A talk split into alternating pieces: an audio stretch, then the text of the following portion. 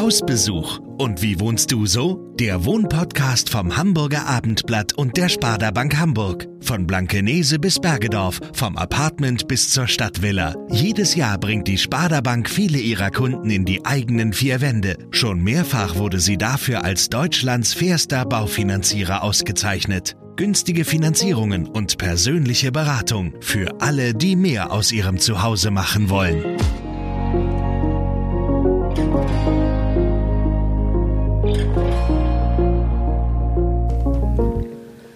Hallo und herzlich willkommen zu diesem Hausbesuch. Mein Name ist Friederike Ulrich und ich bin heute zu Gast bei Lutz Geißler und Christina Weiß. Sie leben als Patchwork-Familie mit zeitweise bis zu sieben Kindern in Sasel. Ihr großes modernes Backsteinhaus fällt von außen durch einen hohen Edelstahlschornstein auf und durch den Duft nach frisch gebackenem Brot, der regelmäßig von hier aus durch die Nachbarschaft zieht. Herr Geißler, Sie sind eigentlich Geologe und Sie, Frau Weiß, Betriebswirtin. Trotzdem betreiben Sie mittlerweile eine, eine professionelle Backstube in Ihrem Wohnhaus. Wie kam es dazu? Soll ich? Ja, fang mal an. ja, ähm, ja, eigentlich äh, waren wir beide Hobbybäcker neben unseren normalen Berufen und ähm, Lutz hat dann schon ein bisschen früher angefangen, damit wirklich sein Geld hauptberuflich zu verdienen, also mit Brot. Wann denn? Wann war das? Ich habe 2012 nebenberuflich angefangen, Kurse zu geben, Brotbackkurse, habe aber seit 2009 schon eine Internetseite zum Thema Brotbacken aufgebaut. Und 2013 Weihnachten habe ich mich entschieden, mich selbstständig zu machen. Und bis dahin haben Sie als Geologe bis dahin habe ich gearbeitet? Als Geologe gearbeitet Im genau. Erzgebirge? Im Erzgebirge, in einem im Marmorbergbau hauptsächlich, aber auch im Ah. Braunkohlebergbau. Okay. Und habe nebenbei Brot gebacken, schon im Diplom, als, als äh, ja, psychologische Stütze quasi, damit man nicht, nicht am Ende des Tages frustriert aus dem Labor kommt, sondern irgendwie das Gefühl hat, was geschafft zu haben. Ah, habe ich okay. dann am Abend immer noch Brot gebacken. Okay. Entschuldigen Sie, jetzt wollte ich Sie aber nicht unterbrechen Genau, das war, das war deine Seite und ich bin bis 2016 im Hobbybäckerbereich geblieben und dann erst 2017 in den Profibereich gewechselt. Ähm, wir haben uns 2016 auf einem der Brotbackkurse kennengelernt und haben dann die Brotbackkurse nach Hamburg erweitert und waren da dann in einer Holzofenbäckerei in Wulfsdorf und da, die haben einen unglaublich tollen Holzofen. Okay. Und da hat es mich so gepackt, dass ich äh, beschlossen habe, den Beruf nochmal wirklich zu lernen. Ich bin also dann 2017 in die Ausbildung eingestiegen, also reguläre Bäckerausbildung mit Berufsschule und allem, was man sich so antun kann. Okay, da waren Sie aber ja schon, also da hatten Sie wie viele Über Kinder? 40 und hatte vier Kinder schon. Okay. Ja. genau. Ähm, ja, also ich stand eigentlich vor der Entscheidung, was ich nach der Kinderpause mache, ob ich wieder in meinen alten Beruf zurückgehe, ins Steuerrecht oder Okay. ob ich was Neues anfange und habe mich dann für was Neues entschieden Mhm. und bin dann eben durch die reguläre Ausbildung gegangen. Und dann entstand die Idee, eben selber eine Backstube zu eröffnen. Und äh, da wir in Deutschland Meisterzwang haben, war dann klar, einer von uns muss den Meistertitel haben. Und äh, ich hatte mich dann erfolgreich durch die Berufsschule gequält und habe dann gedacht, dann schaffe ich die Meisterschule auch noch. Und so war es auch. So war es auch. Also Sie haben nie eine Ausbildung gemacht, Herr Geißler? Nein, ich habe Autodidakt. 2013 habe ich überlegt, das zu tun. Mhm. Ähm, dann kamen aber meine Kinder dazu. Ich stand eigentlich noch in der Promotionsphase und äh, konnte mir das auch finanziell nicht leisten. Also ich hätte Mhm. alles, alles abbrechen müssen und nur Ausbildung machen und dann, dann hätte ich meine Familie nicht ernährt bekommen. Deshalb stand das eigentlich nie zur Debatte und später dann, als es dann finanziell funktioniert hätte, äh, wollte ich das nicht mehr, weil ich einfach schon Da bun- schon. bunter Hund war im, im Bäckereigewerbe und nicht alle so gut auf mich zu sprechen waren im Ach. professionellen Bäckereigewerbe. Okay. Weil ich so ein bisschen die, die Szene aufgemischt habe mit den Dingen, die ich da getan habe im Hobbybäckerbereich. Sagen Sie mal ein da- Beispiel. da hätte also es geht ja eigentlich hier um Ihr Haus, aber es ist ja trotzdem sehr interessant. Ja, ich, ich habe mich halt relativ stark eingesetzt für, für gutes Bäckerhandwerk. Also Okay. Für Verzicht auf äh, Fertigmischungen, Vormischungen, äh, Verzicht auf technische Enzyme, Emulgatoren, alles, was eigentlich in, in 90 Prozent aller Kleingebäcke zumindest enthalten ist. Und für das Backen mit viel Zeit, das ist auch bis heute keine gängige Praxis, dass man Brote bäckt, die, die äh, von sich heraus gut schmecken, ohne dass man extern irgendwie Aromen zugibt. Ähm, damit habe ich ähm, einigen Bäckern auf die Füße getreten, denke ich. Also ich hätte jedenfalls kein gutes Gefühl gehabt, in die Ausbildung zu gehen, weil dann diejenigen meine Lehrer und äh, Prüfer gewesen wären, die sie kritisieren. auf die Füße getreten ja, wäre. Ja, verstehe. Mhm. Und insofern ähm, stand das für mich nicht zur Debatte. Also ich habe seit 2013 schon überlegt, irgendwann mal eine Bäckerei aufzumachen, aber den Weg der Ausbildung dafür ausgeschlossen. Es gibt noch ein paar Schlupflöcher, Schleichwege, aber da ist man immer irgendwie begrenzt, sodass es also bis 2017 gebraucht hat, bis Christina dann gesagt hat, äh, ich mache die Ausbildung. Mhm. Mich kennt ja noch keiner. ähm, und so kam das dann. Also 2016 haben Sie sich kennengelernt ja. und dann auch ja sehr schnell beschlossen, das gemeinsam äh, zu etablieren dann, ne? Oder hatten Sie also ja, das, hatten Sie das äh, am Anfang gar nicht gemeinsam geplant? Also es war so ein fließender Übergang, okay. würde ich mal sagen. Also es mhm. fing mit den Kursen an und dann eben meine Idee, die Ausbildung zu machen und dann hat sich das zusammengefügt. Und dann sind Sie irgendwann hier nach Sasel gezogen. Genau, vor fünf Jahren bin ich nach Sasel gezogen. Und da sah es hier noch ganz anders aus, da sah es hier ganz anders aus. Da gab es die Wand, vor der wir jetzt sitzen, noch nicht. wir sitzen nämlich hier in einer großen Wohnküche und ähm, das Besondere an dieser Wohnküche ist, dass hier äh, wie viel? Zwei, vier, sechs, acht, zehn Backöfen mhm. sind, wovon sechs äh, verschiebbar sind. Die können dann nämlich nach nebenan in die Backstube. Und da, wo die Backstube jetzt ist, was war da früher?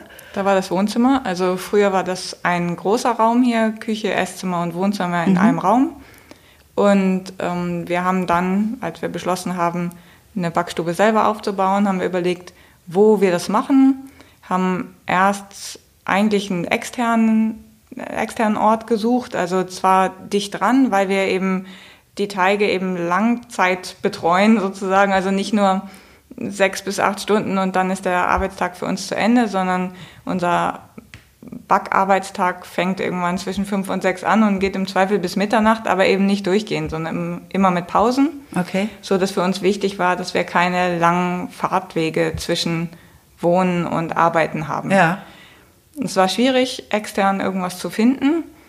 Und so sind wir am Ende drauf gekommen, warum machen wir es nicht im eigenen Haus? Das war ja wahrscheinlich nicht so einfach umzusetzen, oder? Das war ein bisschen schwierig. Wir sind ja reines, im reinen Wohngebiet ja. hier. Aber wir haben relativ schnell herausgefunden, dass äh, Handwerk für die Nahversorgung erlaubt ist im Wohngebiet. Und unsere Idee war dann im Keller die Backstube zu machen und Erdgeschoss und Obergeschoss als Wohnraum zu belassen. Mhm. So hatten wir uns das vorgestellt und haben das auch dem Bauamt vorgestellt. Aber das Bauamt hat sich erst überhaupt schwer getan mit der Idee. Das kann also, ich mir vorstellen. ja, man hat gemerkt, dass sie eigentlich sich so ein bisschen gewehrt haben, das zu entscheiden, weil es eben keine Standardentscheidung war. Deshalb, also gefühlt war es so, immer wenn unser, unsere Akte oben angekommen ist, wurde sie wieder nach unten sortiert, um es eben nicht entscheiden zu müssen. Irgendwann waren sie dann gezwungen, weil wir dann auch immer, also unseren Druck erhöht haben, ja, weil wir einfach nach anderthalb Jahren Wartezeit mal eine Entscheidung brauchten. Und am Ende kam eben raus, Keller ist nicht genehmigungsfähig, äh, weil wir die Auflagen für einen Rettungsweg nicht erfüllen konnten. Das war eigentlich das, wo es dann am Ende dran gescheitert mhm. ist. Und dann haben wir eine Alternative gesucht und die Alternative war einfach, das einmal nach oben zu spiegeln. Das heißt, das, was wir eigentlich für einen Keller geplant haben, haben wir nach oben ins Wohnzimmer geholt und das Wohnzimmer dann entsprechend in den Keller.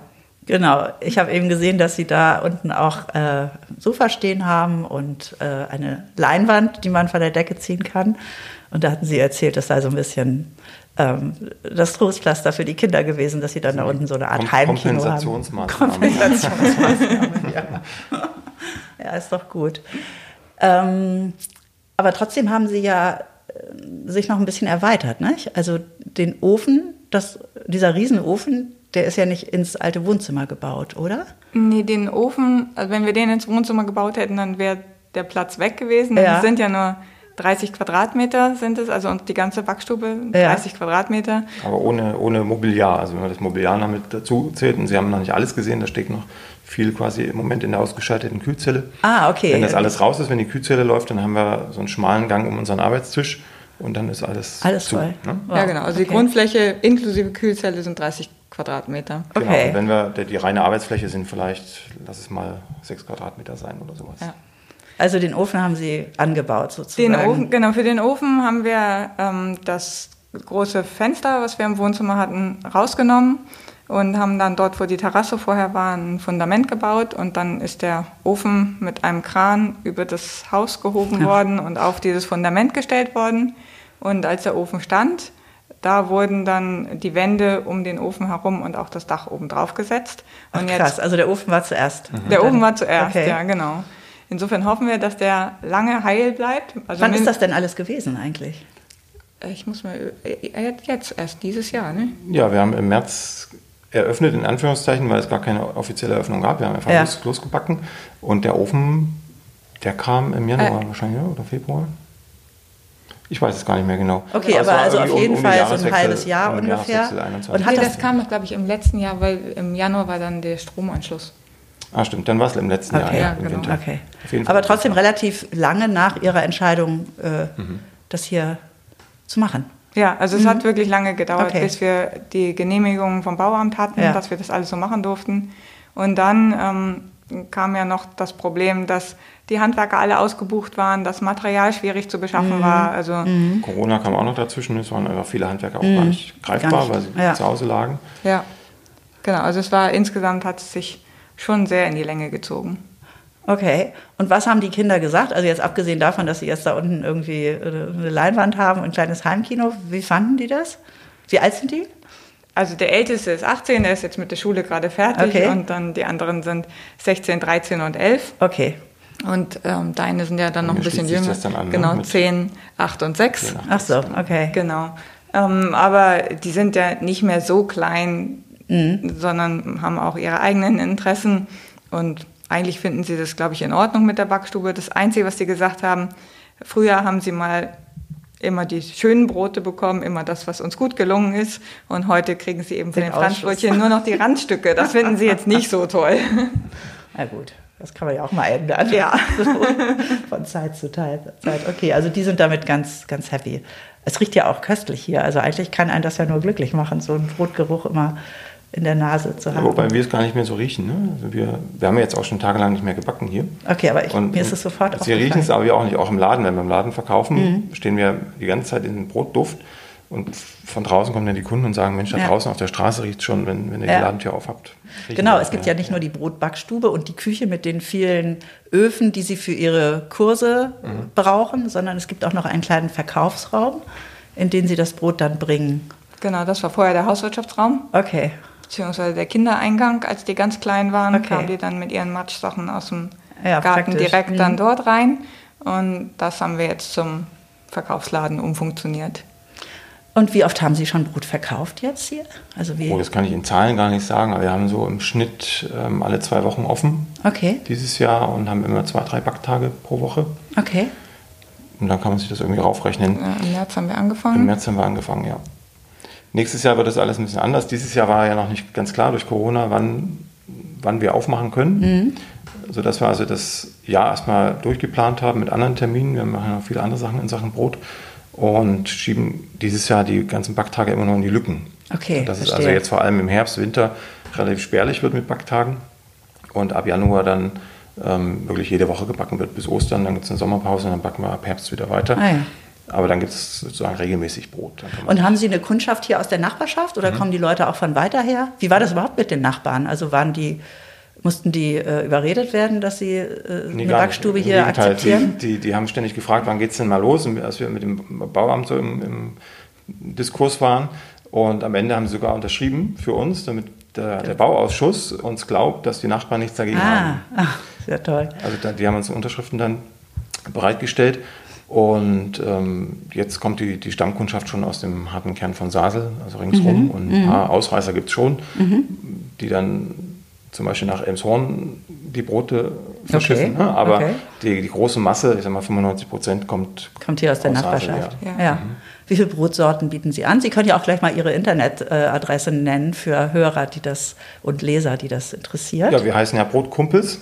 Und wenn man noch ein .de dahinter steht, stellt, dann, dann findet ist man, man auf der Internetseite, also okay. brotkumpels.de. Genau, wir haben pro Backtag immer so drei verschiedene Sorten, aber die wechseln immer. Also okay. ich glaube, wir haben mittlerweile... Insgesamt haben wir so 20 verschiedene ja. Sorten. Ne, Und nur Brot wechseln. oder auch Kleingebäck? Auch Kleingebäck. Ja, okay. Beides. Ins, insbesondere Franzbrötchen. okay. Ja, das muss ich mir mal merken. Gut. Ähm, das Wohnzimmer ist jetzt unten. Und dort, äh, das ist dann auch ihr, ihr Treffpunkt für, keine Ahnung, Geburtstagsfeiern, wenn Besuch kommt, Weihnachten feiern Sie dort oder? Also Weihnachten feiern wir unten, aber der Treffpunkt ist eigentlich mehr hier, Ist wo hier wir die jetzt Küche, wo sitzen. wir jetzt sitzen also die Wohnküche, Tisch. ja Mhm. genau, weil dann kann man was zu essen zubereiten, setzt sich hier hin. Also Ja. die Haupttreffzeiten sind eigentlich die Mahlzeiten und das findet hier statt. Also das Wohnzimmer fehlt jetzt gar nicht so im Alltag. Nee. Nein, das war vorher, also war uns vorher eigentlich aber auch klar, weil wir ja selber wussten, wie selten wir dann auf dem Mhm. Sofa so sitzen. Und klar, Weihnachten sind wir dann unten, wobei das jetzt ja auch erst einmal war. Ja. Ja. Ja, stimmt. ähm, genau, Sie hatten eben schon erwähnt, dass Sie ja auch viel anderes noch rund ums Brot zu tun haben. Äh, Sie betreiben ja einen Blog, Plötz-Blog. Den betreiben Sie aber alleine, Herr Geisler? Den betreibe ich allein. Ähm, wie kommt es zu dem Namen? Ähm, ich brauchte 2009 einen Namen für den Blog. Ich hatte vorher schon einen anderen Blog zu allen möglichen Themen. Und dann kam das Brot dazu. Und als das Brot überhand nahm, habe ich das aussortiert in den eigenen Blog. Und dann brauchte ich einen Namen. Und dann habe ich einfach mein Bücherregal durchgeguckt, die Buchrücken durchgelesen, ob es da irgendwas gibt, was ich nehmen kann. Und dann stach mir ein Buch ins Auge ähm, aus dem 19. Jahrhundert von einem alten Bergmann, der seine Lebenserfahrung niedergeschrieben hat. Ich nenne den immer den Faust des Bergbaus. Aha. Also Versformen, relativ amüsant, aber auch viel, viel Lebenserfahrung drin. Und äh, der Protagonist hieß Plötz, Ah, Leberecht Plötz. Und das Buch heißt Plötziade. Und dann dachte ich, Plötz ist eigentlich ganz gut, hat nichts mit Brot zu tun, aber mit meiner anderen Profession. Ja. Und merkt sich gut, nimmst du Plötz. Okay. So okay. Sie sind der erfolgreichste Brotblogger in Deutschland, habe ich gelesen. Ja, wenn man das, ich weiß nicht, wie man das misst, aber. ja, ich auch aber, nicht, aber wie viele Hörer haben Sie das? Wissen Sie das? Also, Hö- Hörer habe ich ungefähr 20.000. okay. Und wie oft äh, gibt es diesen Blog? Ähm, also den- den, Podcast, den, Podcast, den gibt es ja. alle zwei Wochen. Den Blog fütter ich einmal die Woche mit einem neuen Rezept und dann Okay. gibt es so ein paar Reiseberichte und Ah, okay. ein paar, Ja. Paar allgemeine Tipps zum Brotbacken. Und wo nehmen Sie das auf? Den Podcast nehme ich nebenan auf. Nebenan? Im, Im Büro, genau. Da ist Büro. auch die, die Bibliothek. Ja, ich Also durfte so eben mal eine, eine, reingucken. eine kleine Leidenschaft. Früher habe ich Briefmarken gesammelt, heute sammle ich Brotbücher. Okay, und Sie haben wie viele? Ich habe mittlerweile 2400 verschiedene Brotbücher aus aller Welt. Okay, wo sind diese 2000? Was war früher in dem Raum, wo jetzt diese Bibliothek und das Arbeitszimmer ist von Also es Ihrem war Partner? früher mal auch mal Arbeitszimmer, dann war es Schlafzimmer und jetzt ist es eben wieder Arbeitszimmer und Bibliothek. Okay, wow. ähm, Sie haben auch Bücher geschrieben, 15, die mehr Mhm. Nicht, als nicht 2400. kann ja auch werden. Noch nicht, genau. Äh, und die sind, glaube ich, schon mehr als 500.000 Mal verkauft worden. genau. Was fasziniert denn die Leute an Brot? Also das ist ja, also ich finde, Sie haben schon extrem früh angefangen, 2014, aber also ich höre das jetzt so seit ein paar Jahren, dass, dass Brotläden so wie Zeit für Brot oder so eröffnen. Aber 2014 waren Sie ja schon noch irgendwie ein Pionier, ne? Ja, das hat es so angefangen. Ne? 2009 schon, da gab es schon ein oder zwei andere Brotblogger Okay. aus dem Hobbybäckerbereich und das hat sich dann so langsam hochgeschaukelt und ich glaube, erst mit Corona ist das so richtig durch, Jetzt in den letzten durchgebrochen, Jahren. auch in die Bevölkerungsschichten, die sich vor, vorher damit gar nicht Ja. befasst haben, weil einfach dann plötzlich das Mehl weg war und, und Hefe gab es auch nicht mehr. Alle haben Ja. gehamstert, hatten dann plötzlich Mehl zu Hause und wussten nicht, was sie damit anfangen sollen, denke ich. Oder hatten Zeit und haben gedacht, naja, dann Ja. bringe ich meine Zeit mit. Was mit fasziniert Sie denn so daran, Sie, beide?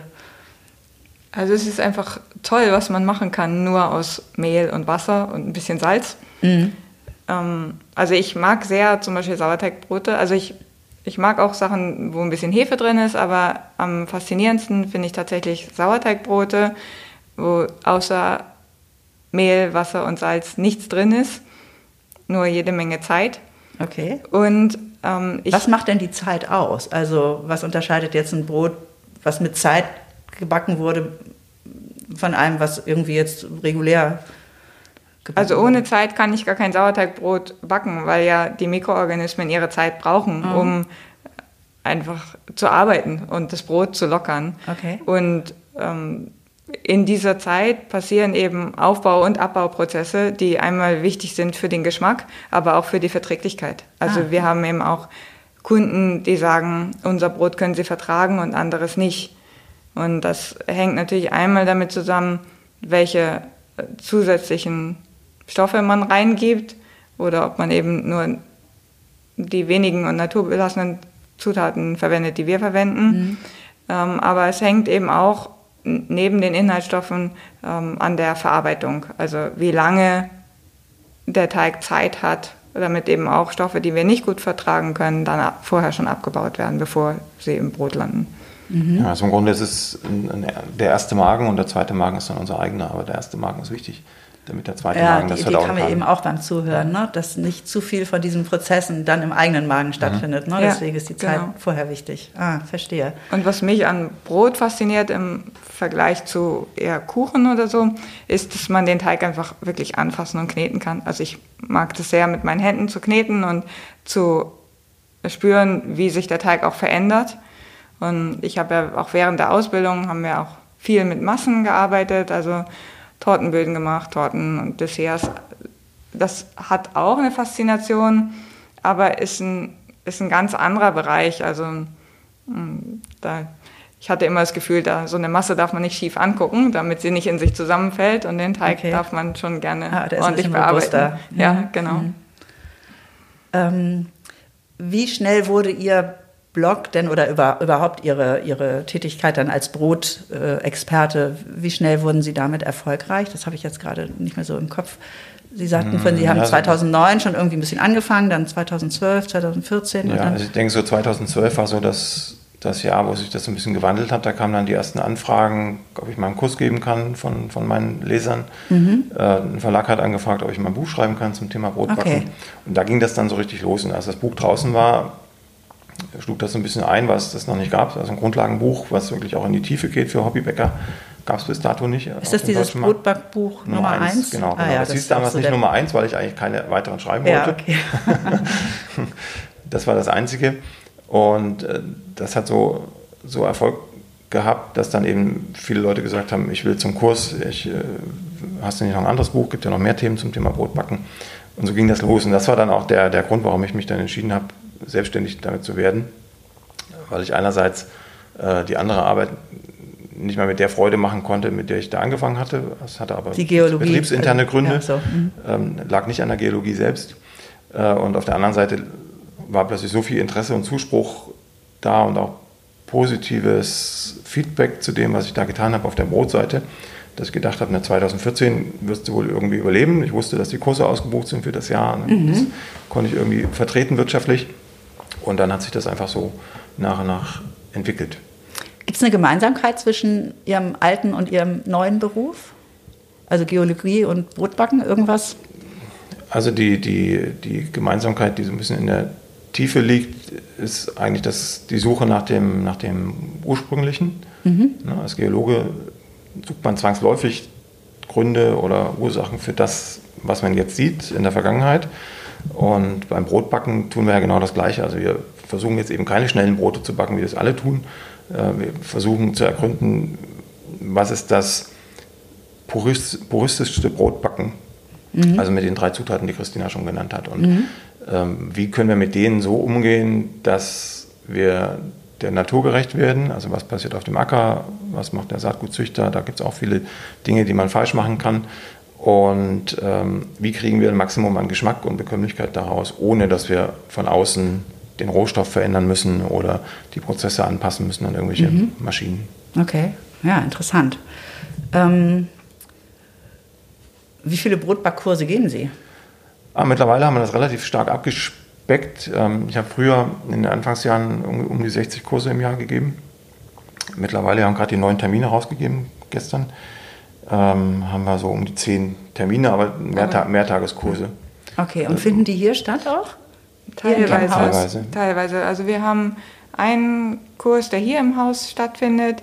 Ähm, die meisten Kurse finden aber in Österreich statt. Ach so. Im Raurisertal, da, da haben wir eine Freundin, die eine Alm hat und da Ach, dürfen wir uns dann einmieten. Ja, okay. ja, das sind wirklich tolle Kurse. Da sind wir dann eine Woche jeweils mit zehn Teilnehmern und, Dafür ähm, ist Patchwork dann ganz praktisch, ne? Ja, das stimmt.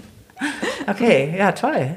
Ja. Gut, aber es kann auch durchaus mal vorkommen, dass hier dann zehn Brotbäcker Äh, hier- oder wie sind- viel? Hier wie sind viel nur sechs, Sechs, sechs Teilnehmer, okay. mehr passen nicht in die Backstube. Die Okay, und warum haben Sie so viele Brotbacköfen hier oder Backöfen in der Küche? Da, damit wir mit den Teilnehmern quasi wie zu Hause backen können. Das ist immer Okay. wichtig, dass sie sehen, dass es eigentlich keinen Unterschied macht, ob ich im Haushaltsofen backe oder im Profiofen. Ja. Wenn ich den Haushaltsofen richtig bediene und ausstatte, dann kriege ich genauso ein gutes Brot aus dem Haushaltsofen wie aus dem Profiofen. Ah, okay. Und damit uns das geglaubt wird, backen wir schon seit jeher in den Kursen immer in Haushaltsöfen. Okay. Und wir haben diese Haushaltsöfen jetzt auch für die Online-Kurse verwendet. Also als Corona dann kam, konnten wir ja keine Präsenzkurse mehr machen und haben alles auf Online-Kurse umgebaut. Und da backen wir ein Rezept immer mit den Teilnehmern zu Hause und machen aber eben noch andere sozusagen Schaurezepte, sodass ähm, eben die vier Stunden oder viereinhalb Stunden insgesamt gut gefüllt sind. Und da brauchen wir dann schon so Brauchen wir also schon acht acht, Öfen, ja. acht Öfen eigentlich immer Okay. in den, in den Online-Kursen. Ja. Das ist ja auch nicht so einfach gewesen, wahrscheinlich hier in so einer normalen Küche dann so viele, so viele Backöfen zu integrieren, oder? Muss man da nicht irgendwie Ja, besondere am, Sicherungen genau, haben? am Elektriker. oder? Und äh, das haben wir dann entsprechend anpassen lassen. Ja. Als der große Ofen hier eh hinkam, musste ja auch die Straße aufgegraben werden für den neuen Hausanschluss. Ah, Für, für mehr Anschlussleistung und in dem Okay. Zuge haben wir dann auch die Anschlüsse für die Backöfen mitlegen lassen. okay. Ja, in unserem Vorgarten steht ja dieses, dieser wunderschöne Stromkasten jetzt. Achso, den, Für den- ist mir nicht aufgefallen. Mir ist nur der Schaukasten Ja, aufgefallen. dahinter steht der Dahinter. Stromkasten. Ah, okay.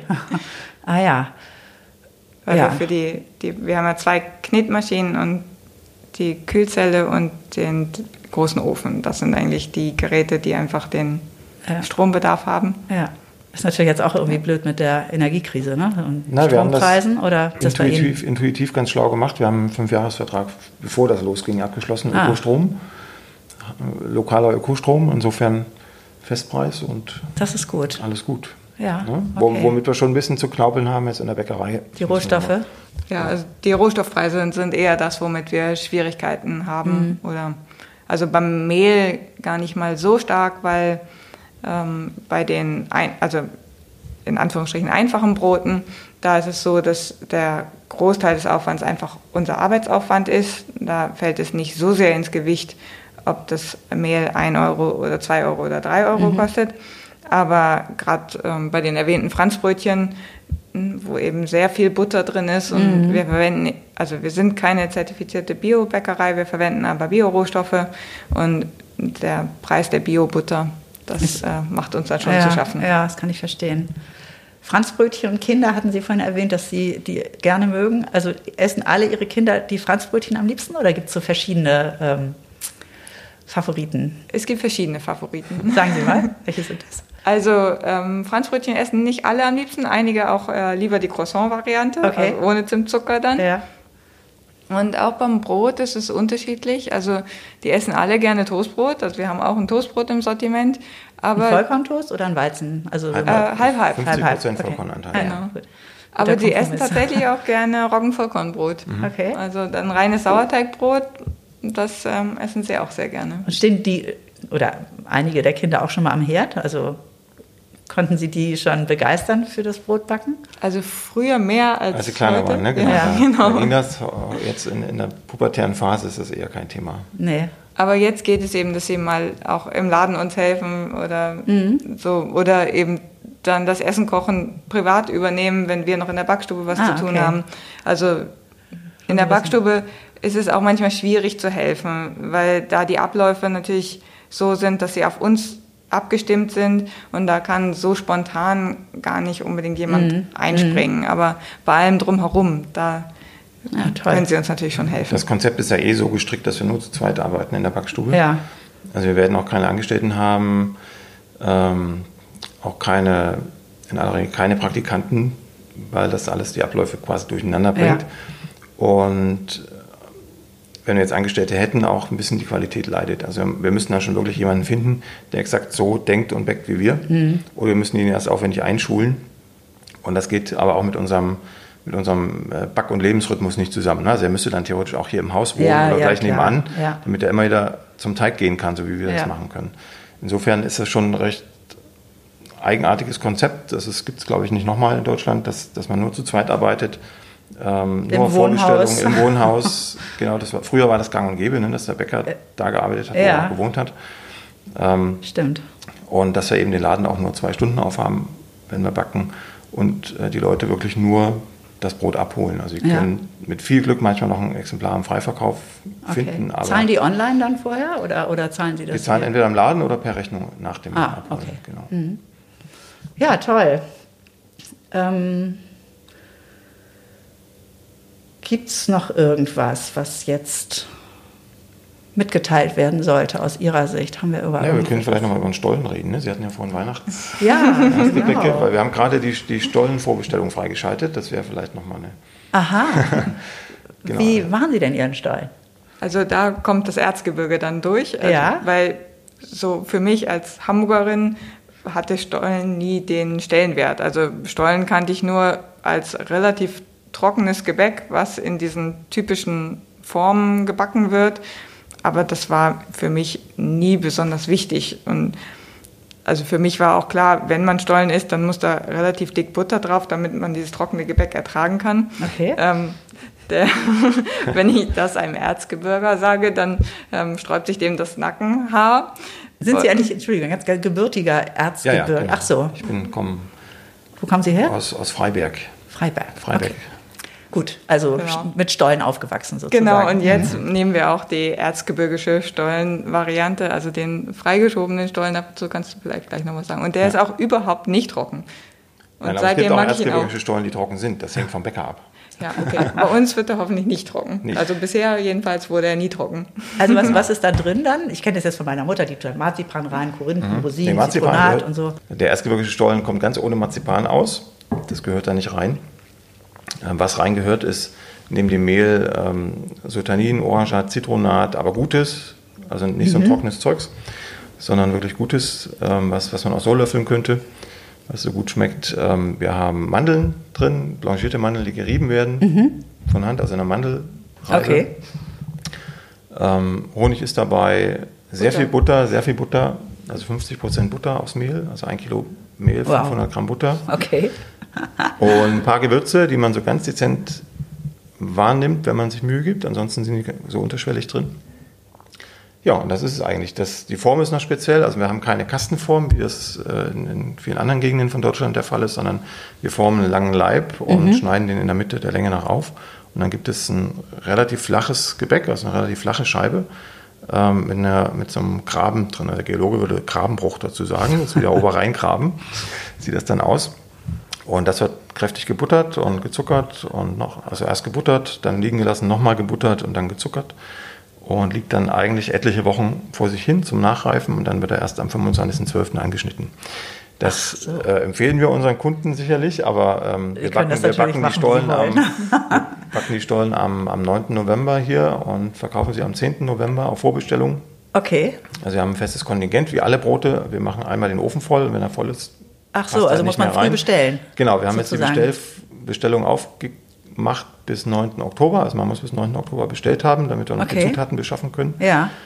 Und dann backen wir am 9.11. und verkaufen am 10.11. dann die Stollen. Ach so, und dann können die noch so lange zu Hause liegen. genau, bis also der erste, der erste Advent ist ja dann zwei Wochen später. Ja. Also in Hamburg darf man auch schon am ersten Advent den Stollen Ah, anschneiden. Nicht am 25.12.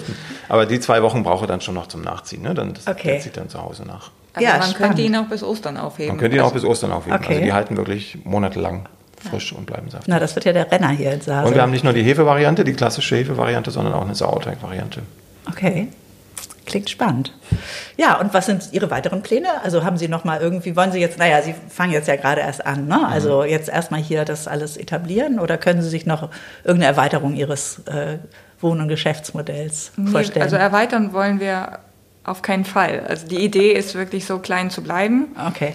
Ähm, denn wenn wir erweitern, dann wir können uns ja nicht duplizieren. Also wir, wir können ja nur das machen, was wir mit unseren vier Händen schaffen können und das ist hier tatsächlich ausgelastet. Okay. Ähm, was uns eigentlich lieber wäre, wenn es in anderen Stadtteilen auch so kleine Bäckereien gäbe. Also wir haben jetzt dafür auch die Idee, noch eben einen zusätzlichen Kurs anzubieten, dass äh, Hobbybäcker, die interessiert daran sind, oder auch andere Bäcker, also Profibäcker, die interessiert daran sind, nochmal so ganz anders und ganz klein anzufangen, einfach mal ein Wochenende hier bei uns sind und ah, wir zusammen halt darüber sprechen und im Bäckereimaßstab hier in unserem Bäckereimaßstab backen und ja. dann auch verkaufen.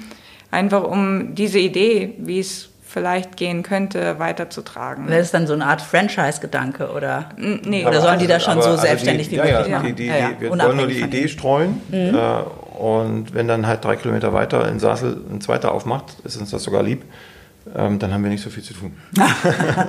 also es ist genug Platz da für ja. gute Bäcker. Ja. Und also unsere Idee ist eigentlich, dass es die großen Ketten immer geben wird. Die haben ja auch ihre Berechtigung. Das ist einfach in dieser Massenproduktion kann man Brot anbieten zu Preisen, das können wir einfach nicht.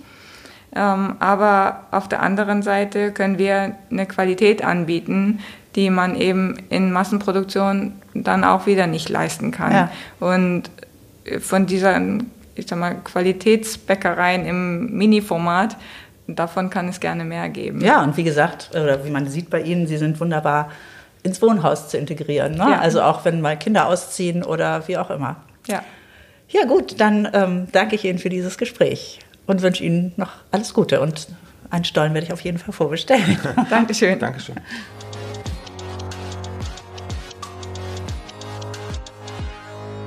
Weitere Podcasts vom Hamburger Abendblatt finden Sie auf abendblatt.de slash podcast.